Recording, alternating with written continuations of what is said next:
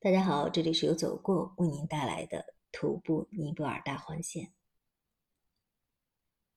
二零一二年十月二十七日下午，昨天还在怀疑今天能不能到达四千两百米的乐达，现在却无疑的坐在这里的阳光下了。上次在四姑娘山准备过夜的大平台，好像也是这个高度。后来怕冷怕高反，就直接上垭口了。在这样的高度有这样的设施真的很不容易。这里只有两家客栈，先到了据说条件更好的前面的那一家，结果全满了，于是马上杀回回马枪。幸亏这里还有空房间，而且是洒满阳光的，窗外就是喜马拉雅山脉，三百尼比真的不贵，但吃的已经很贵了，可乐要二百二十尼比，近二十元人民币。白开水也要一百尼比，姜茶是顿顿喝，据说对高反是有好处的。姜茶也从下面的四十尼币涨到了八十尼币，但是八十也不过是一块美元，在这么高寒的地方花一块美元喝一杯热茶，应该说一点儿也不贵。坐在玻璃房子的客厅里，大桌子周围是一群德国人，好像只有我是独行者。对，还有一个日本人，但是他是有一个向导背夫一起走的。早上离开知优村，还是温暖的阳光。巨大的峡谷里，经常就是我一个人在行走。偶尔有当地人和马经过，有时是驴友，但是他们都走得很快，一下子就无影无踪了。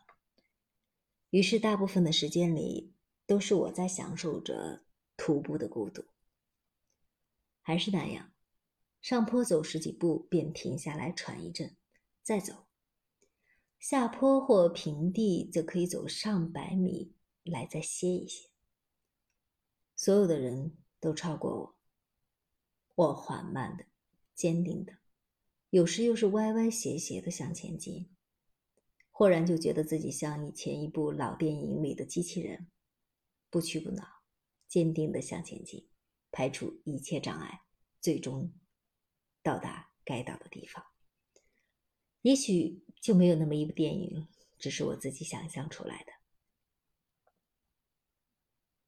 昨晚在炉火边，一个斯洛伐克的姑娘问那位法国女士：“在大环哪个国家的人最受欢迎？”法国人说：“不知道谁最受欢迎，但是知道谁最不受欢迎。”那就是以色列人，特别是那些刚服完兵役的年轻人，他们对别人要求非常高，不尊重别人，对别人极为苛刻，到处讨价还价。我想他幸亏没说是中国人。不过中国人比起以色列人，确实还是有不少优点的，比如比较随和，比较有同情心。刚到客栈就清洗了一下，胡子很长了，没有时间刮。脸也不知是黑成什么样子了。当地人、外国人都有不少人把我当成了尼泊尔人，好几次当地人用尼语同我说话。后来还有一个中国美女问我中国话怎么说的这么好，把我当成了会说中国话的尼泊尔人了，真好笑呀！盖着两床被子在阳光下睡，又喝了一点酒。昨天酒喝的有点头疼。本想把剩下的酒全扔了，又没有舍得背到这里，又喝了几口，还是不舒服，剩下的就不喝了。带的小吃也吃的差不多了，一盒压缩饼干还是上四姑娘山前买的。每次外出都带着，每次都没有机会吃，又带回家。这次下定决心把它吃了，两年多了，肯定过期了，但吃起来味道还不错的。喝了酒，吃了小鱼干、猪肉干，这些小鱼干、小肉干都是我妈妈给我带来的，还有小包的榨菜、萝卜干、甜瓜，味道好吃又方便。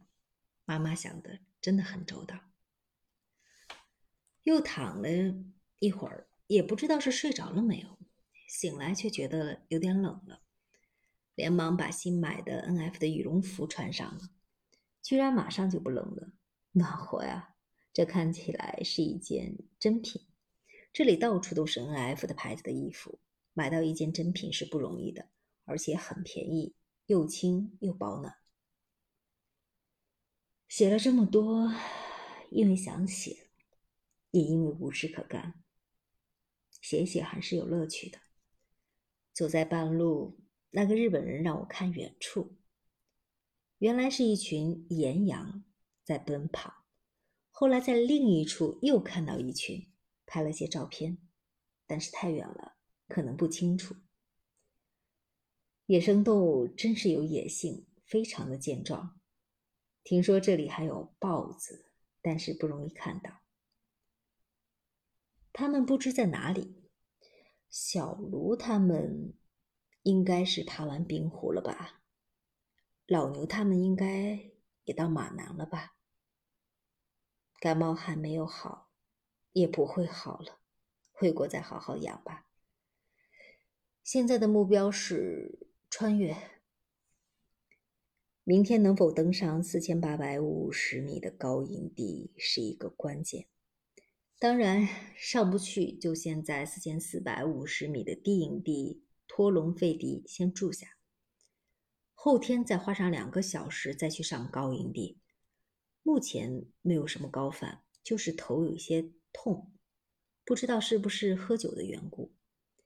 今夜能好好睡一觉就好了。不是听说有人因高反下撤了，下撤的路也非常艰辛，要走好多天，没有车子可以开的路，还是要翻山越岭，一步一步原路的爬下去。所以，下车是非常心酸的，无可奈何。希望。我不要成为下车的一员吧。